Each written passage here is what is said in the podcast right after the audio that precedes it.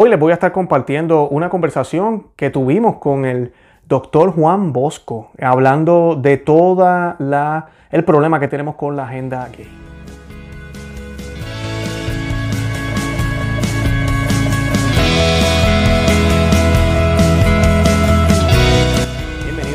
Bienvenidos a Conoce, Ama y Vive tu Fe. Este es el programa donde compartimos el Evangelio y profundizamos en las bellezas y riquezas de nuestra fe católica. Les habla su amigo y hermano Luis Román y quisiera recordarles que no podemos amar lo que no conocemos y que solo vivimos lo que amamos. Hoy les voy a estar compartiendo una conversación excelente, fenomenal que tuvimos con el, doctor eh, Juan Bosco. Y hoy estuvimos hablando de la segunda deformación. Como ustedes saben, ya hemos hecho una serie de programas uno de ellos, comenzamos con la primera deformación en la historia de México y en toda América, cuando se expulsaron a los jesuitas de, pues, de toda América en aquel momento, incluyendo México, por supuesto. Y pues eh, los invito a que vean ese programa si no lo han visto. La segunda es relacionada con la independencia de México y por ende América, eh, América Central mayormente, y cómo esto impacta eh, la historia de México, porque la historia como la conocemos no es como es. Así que pues el doctor Juan Bosco históricamente nos va a decir cuál fue realmente la independencia de México y cómo toda esta, eh, estas trampas que se han puesto para ocultar la verdadera historia han afectado lo que está sucediendo hoy, inclusive lo que acaba de suceder en México con la legislación que se acaba de aprobar, en la cual permite, o prohíbe, disculpen, no permite, prohíbe a los doctores y personas profesionales que ayudan a homosexuales que quieren conseguir ayuda para poder salir de, sus problemas, de sus tendencias a, poder ejercer su trabajo. Y de eso vamos a estar hablando hoy, de cómo todo esto viola las libertades hasta de los mismos homosexuales y de, y de la libertad de los ciudadanos que quieren ayudar a otros. Y pues de eso él nos va a estar hablando, nos va a estar hablando fenomenalmente de varias cosas referentes a estas tendencias, eh, muy buenos detalles que él nos comparte en el día de hoy. Si les quiero hacer la salvedad, tuvimos unos problemas técnicos, así que no me van a ver, van a escuchar solo mi voz en el video. Pero se ve muy bien y me escucho bien, así que pues yo le hago algunas preguntas, realmente el doctor es quien habla y pues eh, vamos a ver este tema que de verdad que creo que va a dar mucha luz a cómo nosotros los católicos defender este punto en contra de toda esta agenda LGBTQRS, todas las letras que le podamos poner, y pues eh, para poder defender nuestros puntos como católicos, que no podemos olvidar, la iglesia ama a todos estos individuos y desea el bien para ellos y su salvación. Pero la misma iglesia habla de que todas estas prácticas, todas estas conductas son un desorden. Así que lo que está desorganizado o desordenado hay que ordenarlo y de eso vamos a estar hablando hoy. Yo los invito a que visiten los enlaces que les estoy colocando, donde están todos los ah, recursos para poder conseguir los libros del doctor. Eh, y además de eso también tenemos algunos enlaces de eh, programas relacionados con el tema. Yo los invito también a que visiten el nuestro, conoce y que se suscriban aquí al canal en YouTube. Una vez más tenemos al doctor Juan Bosco con nosotros, eh, muy querido, gracias a Dios que nos está permitiendo hablar de todos estos temas aquí en Conoce Ama Vive Tu Fe y también para su canal. Y pues estamos emocionadísimos de tenerlo usted de nuevo aquí. La gente está pidiendo que usted siga hablando y pues estamos muy contentos. Vamos a seguir hablando de las deformaciones. De las la historia cinco deformaciones, destrucciones, retrocesos, tragedias, grandes tragedias de la historia de México. Pero en esta ocasión voy a aprovechar este tema macro, que es la segunda deformación eh, o trastornación, para usar un poco un juego de palabras en vez de transformación, como el Pejeloposi le ha dado en llamar acá a algo que no es una transformación, es una verdadera deformación o un trastorno monumental que se deriva en el neologismo trastornación, ¿no? Vamos a hablar hoy de la segunda, que es la guerra de independencia y sus consecuencias. Consecuencias, fíjense bien todos, que ya duran dos siglos. dos siglos ya. Sí, y que lo que hoy sucede en este México amado de nosotros eh, y de muchos millones que no lo aman porque no lo conocen. Entonces lo que yo quiero es que la gente que me escuche, sea de cualquier nacionalidad que sea, entienda que realmente hay cosas que no se pueden, eh, pues, ¿qué te dijera? No se pueden celebrar, ¿sí? No se pueden exaltar como algo bueno cuando en realidad son todo lo contrario. Y sobre todo cuando esos acontecimientos de hace varios siglos en este caso de la segunda trastornación, tragedia, degradación, retroceso, marca que la independencia de México duró unos cuantos meses. Entre su declaración, el 21 de septiembre de 1821, hasta el fusilamiento de Iturbide en 1824, si mal no recuerdo, ahorita checo la fecha, pues fueron menos de dos años, o sea, dos años y fracción, en los cuales se puede decir que en cierta forma México se libró de la sujeción a la corona española, que por cierto ya estaba en manos de la masonería, y Iturbide creó un modelo mexicano completamente original, basado en la bandera que ves detrás de mí y que hoy gloriosamente me cubre, ¿no? Curiosamente. No, se ve bella, se ve hermosa esa bandera ahí. Eso estaba eh? mirando yo, yo, eso se ve bella, se ve hermosa. Bellísima. Más mi madre, ¿no? Que es allá. Uy, espérate, sí, está la Guadalupana ahí. Ahí está, mira. No la vi. Sí. Sí. Oiga, doctor, se nos olvidó. ¿Será que podemos hacer un Dios te salve antes de comenzar Por favor, no, no, me parece el programa? Tú bueno, vamos a hacerlo en el nombre del Padre y, del Hijo y del Espíritu, Santo. Bien. Amén. Eh, doctor, yo voy a hacer la primera parte y usted hace la segunda. Excelente. Pues Dios te salve, María, llena eres de gracia, el Señor es contigo. Bendita tú eres entre todas las mujeres, y bendito es el fruto de tu vientre, Jesús. Santa María, Madre de Dios, ruega por nosotros pecadores, ahora y en la hora de nuestra muerte. Amén. Amén. En el nombre de Jesús, que sean las palabras de nuestro Señor las que se manifiesten aquí a través de esta historia que vamos a narrar, de todos los detalles que se van a estar hablando hoy, que así podamos entender un poco de la historia que nos ha traído hasta estos momentos y así podamos mantenernos firmes en lo que es la verdadera fe católica y lo que realmente importa, que es nuestra santidad. Y todo esto lo hacemos y se lo pedimos en el nombre del Padre y del Hijo y del Espíritu Santo. Amén. Bueno, doctor, ya estamos listos, todo suyo. Muy bien. Bueno, pues te decía que desgraciadamente lo que sucedió hace 200 años concretamente en 1824 con la caída de Iturbide por alta traición, ya lo veremos en detalle, explica en gran medida lo que hoy está sucediendo en México. Hoy podemos decir que la ideología de género en México avanza de manera incontenible. ¿Y por qué avanza? Pues porque una mayoría de sedicentes católicos o católicos diésel como yo los bauticé, dice el que es dice. Dice el que es católico. Ah, dice el que es católico, ok. Se hace el juego con la palabra diésel, ¿no? Que es un combustible. Dice ser católico, ok. Dice ser católico. Eh, yo creo que el católico diésel en México alcanza la aterradora suma del 80% de la población ah, que se reconoce católica que a su vez, según el INEGI, el Instituto Nacional de Geografía e Historia, que es como el que lleva las estadísticas poblacionales y similares, el 85% de los mexicanos eh, reconocemos la fe católica como la nuestra. Pues de ese 85%, un 85 u 80% son católicos, dice. O sea, lo son porque fueron bautizados, pero su vida práctica es de un ex católico, bautizado, ¿sí? Neopagano.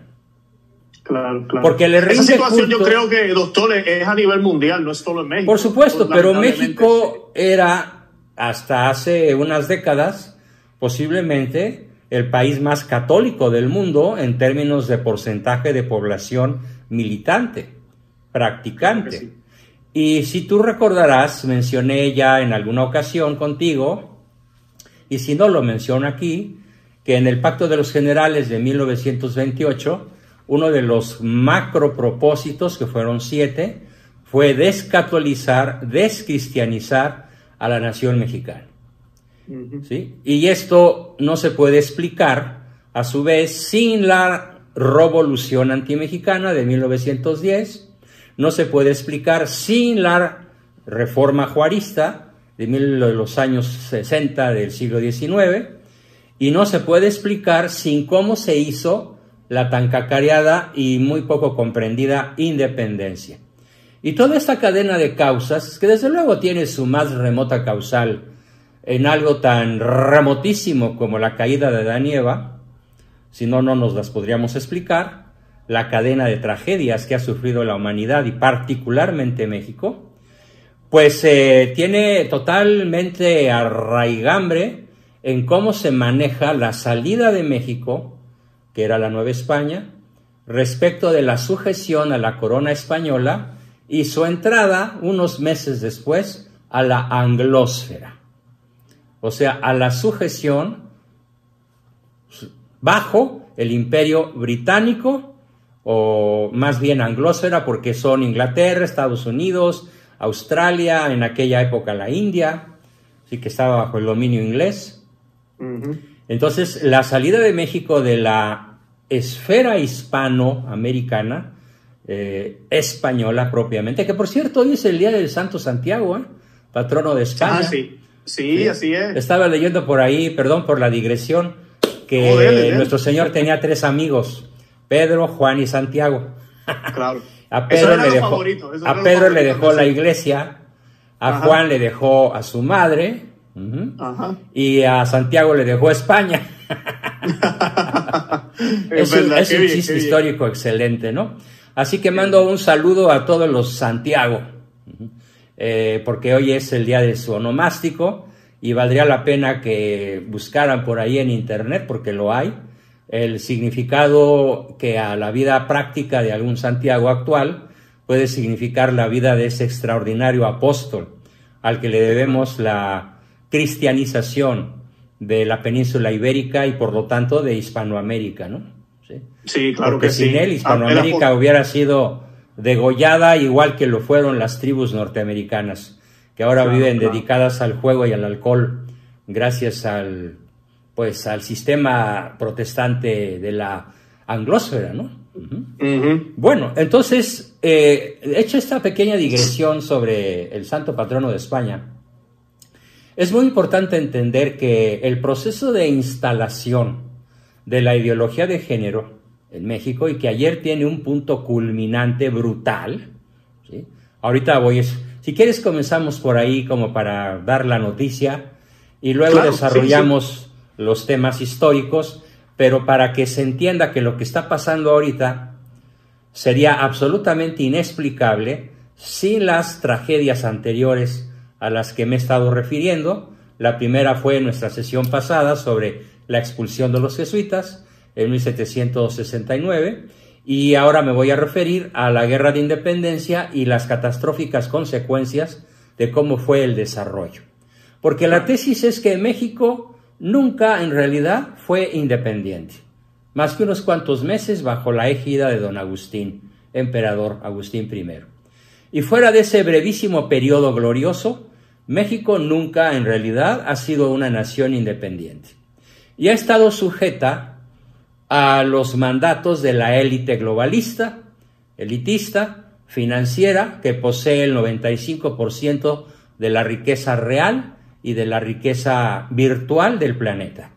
Y me refiero a lo que los historiadores llamamos el Supremo Gran Sanedrín sionista, que son los responsables de la ejecución de Cristo porque ellos fueron los que incitaron al pueblo hebreo, y por supuesto que no soy antisemita, soy antisionista, pero no antihebreo, ni anti-israelí, ni antisemita, porque sí tengo que aclarar muy bien esta postura. Sí, es muy bueno que aclaremos eso, que la gente no vaya a pensar mal.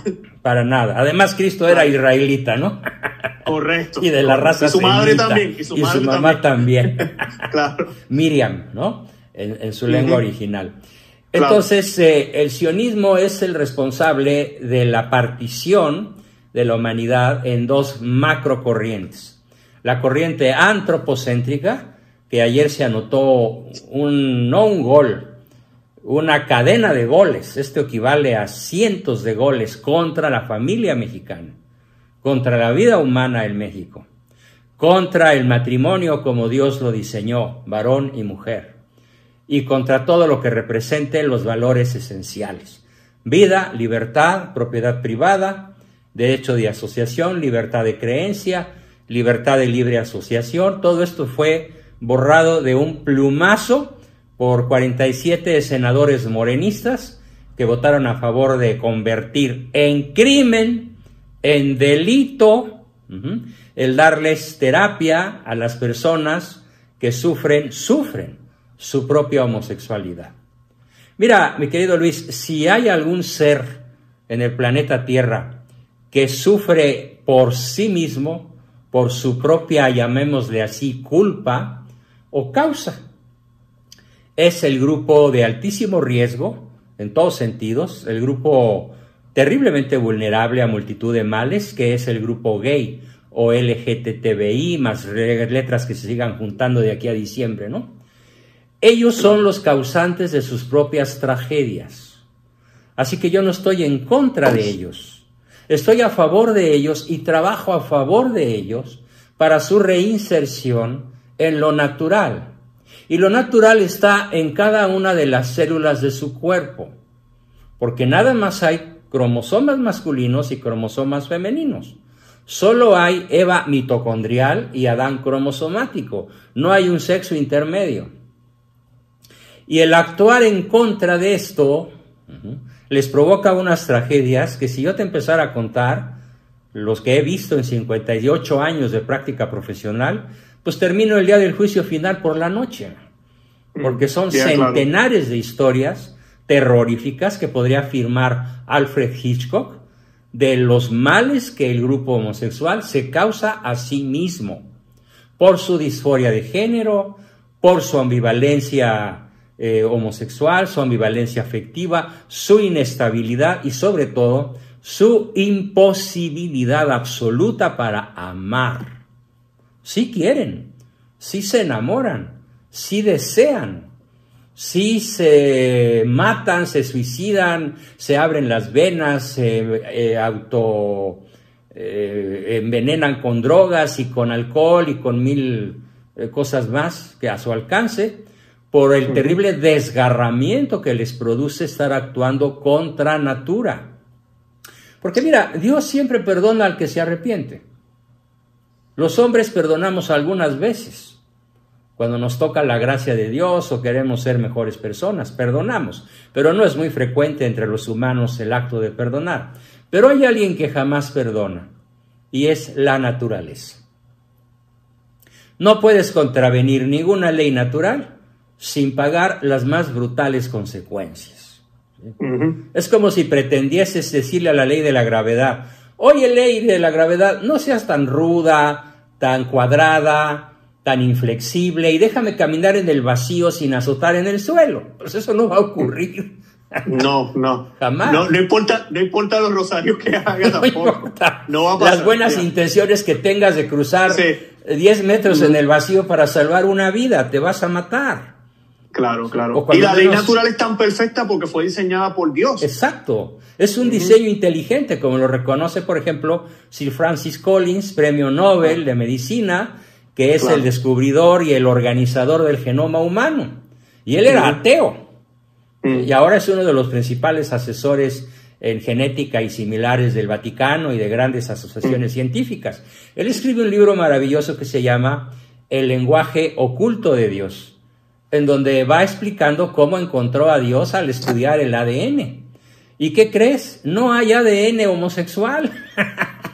Claro, claro, No hay Pero todo eso lo queremos, lo borrar de los libros ahora. Entonces, lo que ayer se instaló en México, en la Ciudad de México, como resultado de esta mafia globalista, elitista, megamillonaria, que vienen actuando en el planeta Tierra desde la caída de Adán y Eva propiamente, pero que como nunca se han descarado y como nunca tienen un poder casi omnívodo, pues eh, lograron que, fíjate, voy a, hacer aquí una pequeña, un pequeño paréntesis. El diputado morenista que toma la palabra para el cierre de la sesión de ayer, viernes 24 de julio, dice que es una aberración dar terapia para quitar la homosexualidad, cuando en realidad la aberración es la conducta homosexual, porque va contra natura. A ver, ¿a dónde va a parar el semen de un homosexual varón? Le ruego al público que lo imagine. ¿sí? y lo voy a decir de modo elegante, se llama fosa séptica. Y es una parte del cuerpo humano. Y ese líquido seminal, que es lo que el cuerpo humano más se tarda en elaborar, el más rico en, minerales, vitaminas, proteínas y propiedades que favorecen la vida, es un brutal y antinatural desperdicio por el egoísmo, egoísmo hedonista, egocéntrico de una persona que sí, tal vez no por su culpa, creció en un ambiente que le propició una disforia de género, una confusión respecto de su propia eh, identidad sexual. Entonces, trabajar a favor de que los niños pequeños, tengo pacientes de 5 años que ya eh, se creen niñas, ¿sí? Porque los padres, por su ausencia, por su permisividad, por la promiscuidad en la que han crecido esos bebés, pues ya les causaron una tendencia involuntaria, no, ¿qué, qué clase de libertad o de voluntad racional, inteligente, informada puede tener una criatura de 5 o 6 años? Y lo mismo un adolescente de 13 o 14, o un joven de veintitantos o un adulto mayor de 30. Puede haber factores que los condujeron a esa conducta aberrante. Señor diputado, lo aberrante no es curarlos, lo aberrante es que lo sean. Y que además pretendan elevar esto a niveles de normalidad. Y no solo ahora de obligatoriedad. O sea, ya es obligatorio que siga siendo homosexual porque el homosexual en la Ciudad de México ya no puede recurrir a ninguna clase de terapia, por superficial o eficiente que sea, porque tanto él como el médico, psicoterapeuta, psiquiatra, neurólogo que lo intente, como los cómplices o ayudadores de este proceso terapéutico, vamos a ir a la cárcel, pero lo más grave de todo, por delito perseguido de oficio. No se necesita un proceso. Es como pescar a un ladrón infraganti.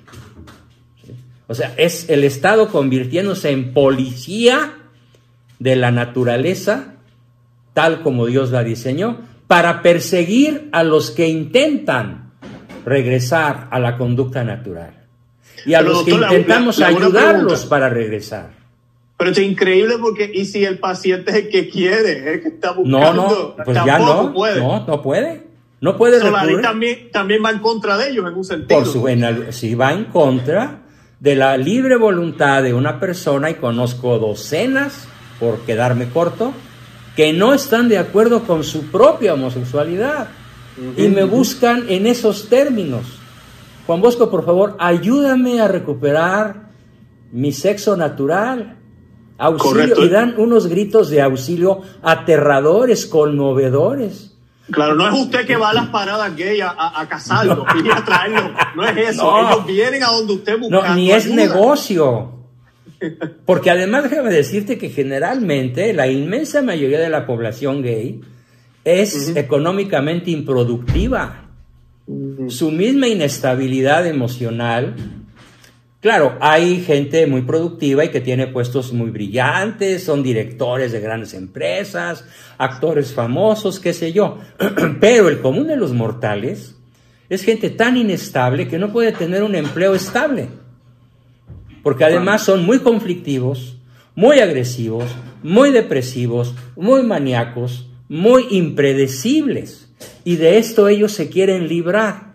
Ah, pues es una aberración según las leyes mexicanas del DF, bueno, antes DF, ahora Ciudad de México, gobernada por una tal Shame Baum, de Shame del inglés shame, vergüenza. Ah, ok. Digo, para que me entiendas, ¿no? Es un jueguito de palabras. ¡Qué vergüenza! ¡Qué vergüenza, de veras! Que la Ciudad de México sea tres cosas terribles. Perseguido de oficio.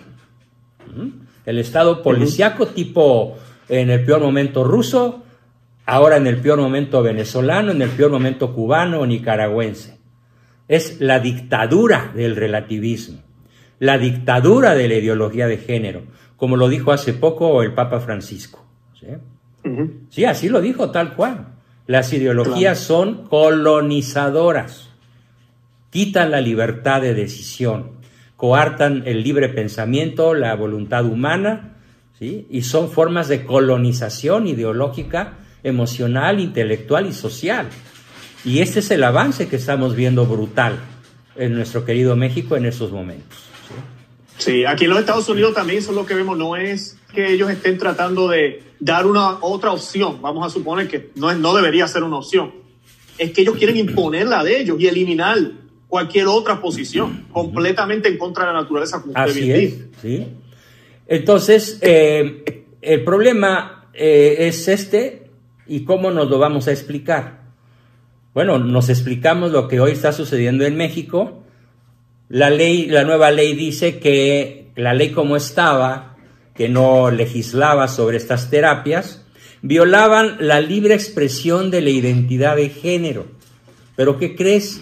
La libertad llamada expresión de identidad de género no es un derecho constitucional, ni es un término o un concepto reconocido por normas internacionales. No existe se lo sacaron de la chistera como buenos magos o prestidigitadores a favor de la cuatrote, que en realidad es la quinta deformación de la que ya en su momento hablaremos, y que la ley anterior era en menoscabo de la expresión de la identidad de género, así como el menoscabo de la orientación sexual de las personas. Entonces lo que se prohibió de manera absoluta son las terapias de reconversión a las cuales acaban de criminalizar. Ya como quedó redactado el nuevo artículo 206. Ahora con la reforma que aprobaron, dice literalmente, te lo leo, se considera como delito grave contra el libre desarrollo de la personalidad toda terapia de conversión y se involucra al terapeuta, a los padres y al paciente. Bueno, no dicen paciente, dicen a la persona. Como si el desarrollo libre de la persona y la identidad sexual fuesen un derecho constitucional. Es una barbaridad. Quedan penadas aquellas conductas que obliguen, bueno, que obliguen, pero es que yo no obligo a nadie, ellos vienen aquí porque quieren. Pues eso también quedó penado. Porque ellos dicen, ellos suponen en sus alegatos que el psicoterapeuta, el cualquier especialista en este ramo, que quiera ayudar a un homosexual a reidentificarse con su sexo, tiene intereses oscuros, monetaristas, eh, manipuladores, tramposos y que van contra la libre expresión de la identidad de género. Como si la identidad de género fuese lo que tú te imaginas. Así que si tú eres un hombre de 50 años, pero te reconoces a ti mismo como una niña de 5, como hay un ciudadano por allá en los Estados Unidos en una situación así, o como el tipo que el tipo que entra a un baño de niñas, de, de, mujeres, dice, no, lo que pasa es que yo soy una linda nena de 35, ¿no? Yo tengo derecho a expresarme así. Bueno, entonces esta ley favorece cualquier perversidad pública o privada. Porque basta con que una persona libremente exprese cómo se siente para que un pederasta de niñas se pueda meter a un baño de niñas haciéndose pasar por homosexual y por lo tanto es una nena, aunque tenga pelos, vello eh, y parezca, y lo es, un hombre, un varón, eso ya no se puede perseguir, ya no se puede eh, combatir, ya no se puede decir eso está mal. Es más, si tú dices de alguna manera y en algún ámbito que eso está mal, te acusan por delito o crimen de odio. Y te borran de YouTube y de Facebook y de todas partes, te condenan a un ostracismo verdaderamente injusto y contra natura, ¿no? Así que bueno, pero el, derecho más suprimido de todos es el derecho, bueno, hay dos todavía que quiero mencionar, es el derecho a la patria potestad, que es un derecho intrínseco de todo padre de familia, el poder ayudar a sus hijos cuando los ven sometidos a terrores, porque son lo que sufren los chicos homosexuales, ¿sí? son verdaderamente noches, días, años de un terror espantoso por diversas circunstancias que si empiezo a enumerártelas no acabo. porque cada uno de ellos tiene un, es como un caso, como un mundo dentro del mundo. Y por eso siempre hemos dicho, yo siempre lo he sostenido, que la verdad es una y el error es múltiple.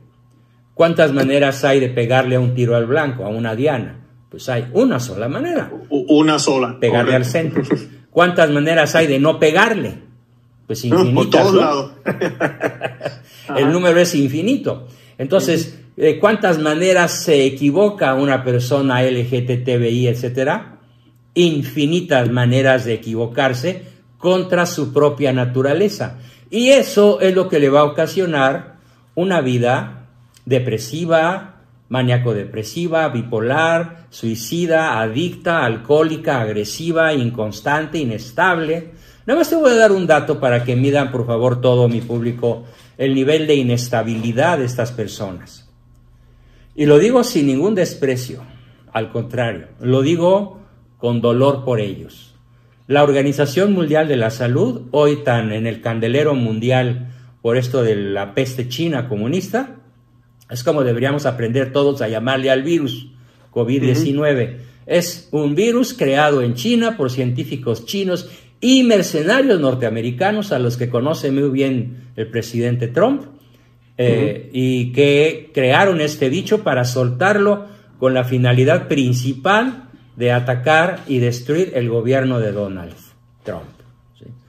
Yo creo, esa no es una opinión, es una certeza y hablaremos algún día de este tema claro, esos temas los hemos tratado, eh, no con usted, pero lo hemos tratado aquí en Conoce a Mi y sería muy bueno tratarlo con No, por supuesto, porque claro que sí. creo que sí, tengo información y puntos de vista muy novedosos, ¿no? Sí, nuestro público sabe de todo eso acá, lo hemos hablado muy claro. Qué bueno, qué bueno. Entonces, aquí a lo que me refiero es que queda prohibido ayudar al que sufre y al que quiere querer, al que quiere ser ayudado porque no haya que hacer consigo mismo. ¿Cuál es la cifra que te iba a dar hace unos segundos? La Organización Mundial de la Salud nos ha dado una cifra aterradora a la pregunta de cuántas parejas en promedio tienen contacto sexual o emocional o psicosexual al año. 52. O sea, un contacto psicosexual o puramente afectivo o puramente sexual a promedio de uno por semana. ¿Cuál estabilidad? o sea, se cierran absolutamente lo que llamamos el acceso a la fórmula nutricional básica.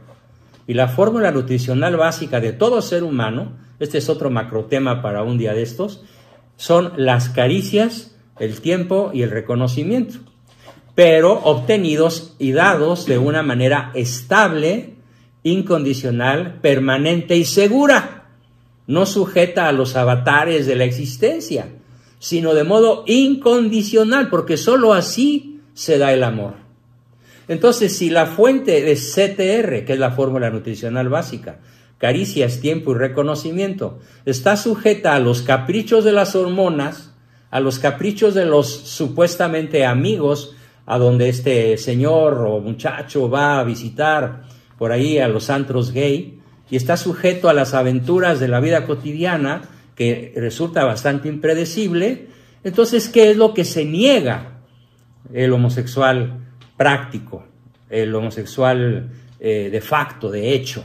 Se niega el acceso a todo amor que sea estable, predecible, incondicional y definitivo. Y esta privación de la fuente de caricias, tiempo y reconocimiento produce que el grupo homosexual sea el grupo de más alto riesgo para enfermedades mentales, depresión, drogadicción y alcoholismo de la tierra entera, sin importar país, sin importar si es en Australia, en Patagonia, en Rusia, en México, en cualquier otra parte. Por eso, entre otras muchas razones, Vladimir Putin dijo, no vamos a perseguir a los, homosexuales. Que hagan de su vida un papalote si quieren. Lo que en Rusia está prohibido es que hagan propaganda a su orientación. ¿sí? Entonces, en Rusia es perfectamente válido, en la Rusia excomunista, es perfectamente válido el hacer, así que pues muchos psicólogos nos damos ir a Rusia, ¿no? Bueno, no deja de ser un O ahora... Eh, perdón, Le iba a mencionar, doctor, que, que, lo que usted dice de las estadísticas es muy cierto y, ellos lo utilizan. Supuestamente ellos dicen, no, la razón por la cual nosotros somos tan depresivos es porque el mundo no nos acepta. No es cierto, el primero que no se acepta es él. Después de todo lo que ha pasado, ellos, ellos siguen igual, las estadísticas no han mejorado. después, aquí en Estados Unidos, por ejemplo, que se acepta todo, ellos, al contrario, sigue el suicidio alto en los números de ellos todo lo que usted mencionó, el alcoholismo, por lo que usted acaba de describir, que ellos no quieren aceptar, que es el problema. No quieren, no quieren reconocer, aunque sí lo han reconocido, los que vienen a terapia. Mm. Su queja principal es, es que yo quiero un amor fiel. Quiero un amor predecible. No quiero hacer un pacto de sangre a las 8 de la mañana y que la persona con la cual pacté apartiéndome las venas de los puños y sellando nuestro amor por, con sangre, no quiero que a las nueve de la noche, en una visita a un bar de la zona rosa, entre otro más guapo que yo y me abandone el mismo día que me prometió amor eterno. Y esas son las historias de ellos de todos los días. Y cuando vienen ya desesperados a terapia, quieren que los libremos de esa pesadilla de la soledad, la inestabilidad, el desamor, las rupturas constantes, los encuentros maravillosos y maníacos que unas horas o unos días después terminan en tragedias, de las cuales cada día más les cuesta recuperarse. Y por eso podemos decir que en todos los aspectos mencionados, drogadicción, psicosis, suicidios, eh, alcoholismo, drogadicción, el grupo humano más vulnerable de la Tierra es el grupo gay. O como se dice ahora, LGTBI y letras que la ONU ya contó como 102, ¿no? Sí. Eh, eh, doctor, una pregunta rápida, porque no, quisiera ¿verdad? que nos desviáramos del tema, pero quería preguntarle, porque estamos hablando de este tema. Personas como Ricky Martin, por ejemplo, o Elton John, como dice gente que han estado con, una pareja, una sola pareja. ¿Qué podríamos decir de eso? Es lo que parece. Es lo, ah, es lo que parece. La realidad es que todos ellos tienen pactos de búsquedas ocasionales cada vez que el cuerpo se los pida. ¿Eh? Está como esta historia de Will Smith y su esposa y su hijo, y hubo por ahí un triángulo disque amoroso que quedó en familia y ahora ya se supo.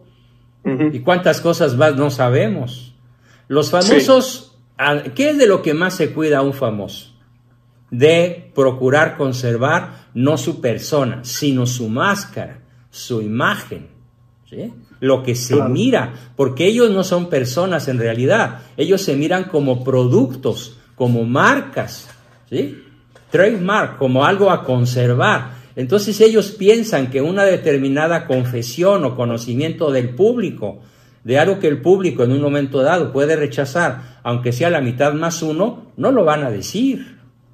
Claro, no, y algo que no debería causar tanto esfuerzo, porque por ejemplo Ricky Martin tuvo que alquilar un vientre, como dice él, para poder tener hijos, algo que no debería causar tanto trabajo. solamente estas personas que están en ese nivel Exacto. pueden hacer algo así. Y con todo y eso, como dice usted, yo estoy más que seguro.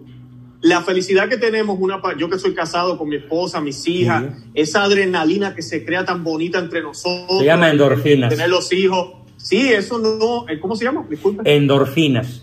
Endorfinas. eso no está en una, una relación gay. Lo que produce el amor lo que produce el amor verdadero, que para empezar es entre varón y mujer, nada más, produce tres sustancias químicas extraordinariamente maravillosas que son las endorfinas, las dopaminas y las oxitoxinas. Y cada una de ellas tiene una función vinculatoria, una función de amalgama permanente entre las personas que nos amamos heterosexualmente conforme a la naturaleza. Ellos producen las mismas sustancias, pero de baja duración, de mucho impacto y cortísima duración. Y como estas endorfinas, serotoninas, perdón, endorfinas, oxitoxinas y dopaminas son de una especie que dura muy poquito, unos días, unas horas, unas semanas, tienen que volver a repetir una experiencia nueva para volver a experimentar el impacto bioquímico de la droga producida en el encéfalo y por eso la perfecta y constante inestabilidad.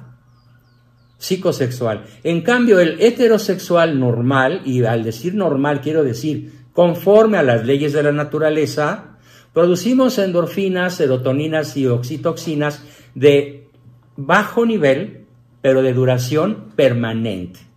Duran toda la vida. Y es la base bioquímica de la fidelidad y de la indisolubilidad del matrimonio humano.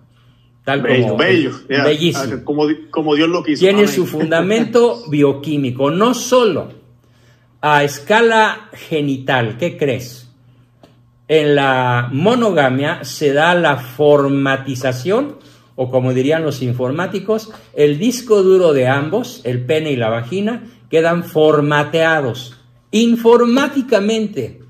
Mm. Quedan sellados de tal manera que un órgano ajeno a la persona con la cual te has comprometido ya no puede entrar.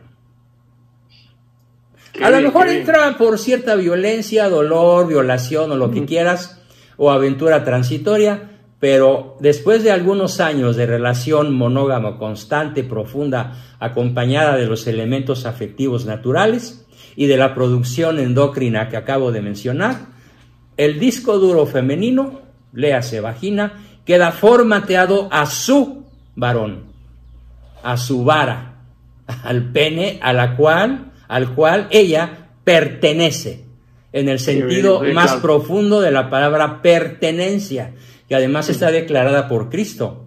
Ya no son dos, sino uno en una sola carne.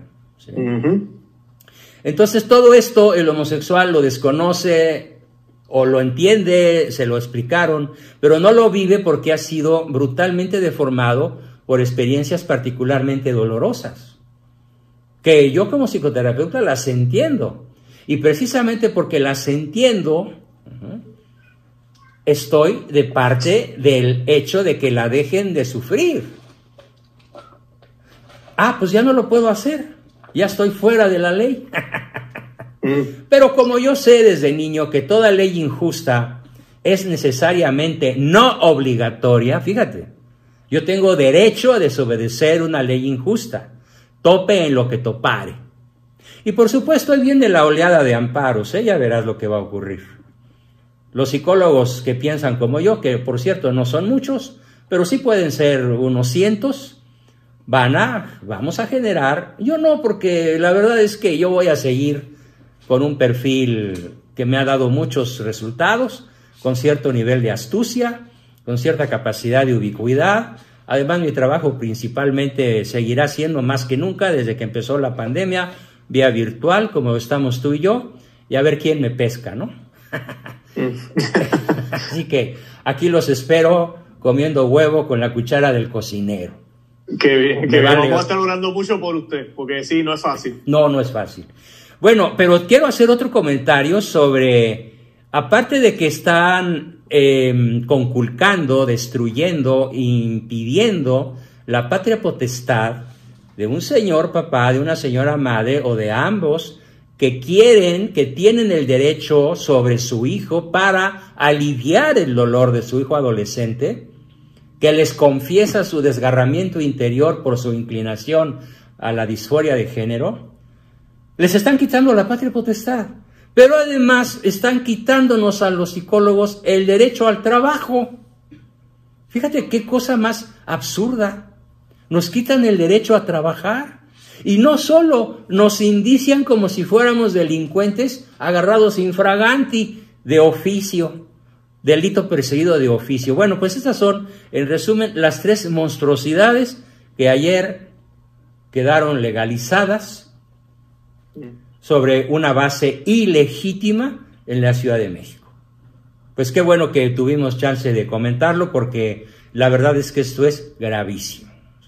Es apocalíptico, verdaderamente apocalíptico, porque es parte del avance de la ideología de género, que es una de las herramientas de dominación mundial de la élite financista, globalista, ecologista, antinatalista, que hoy gobierna la tierra como nunca y que comenzó a descararse desde la Revolución Francesa.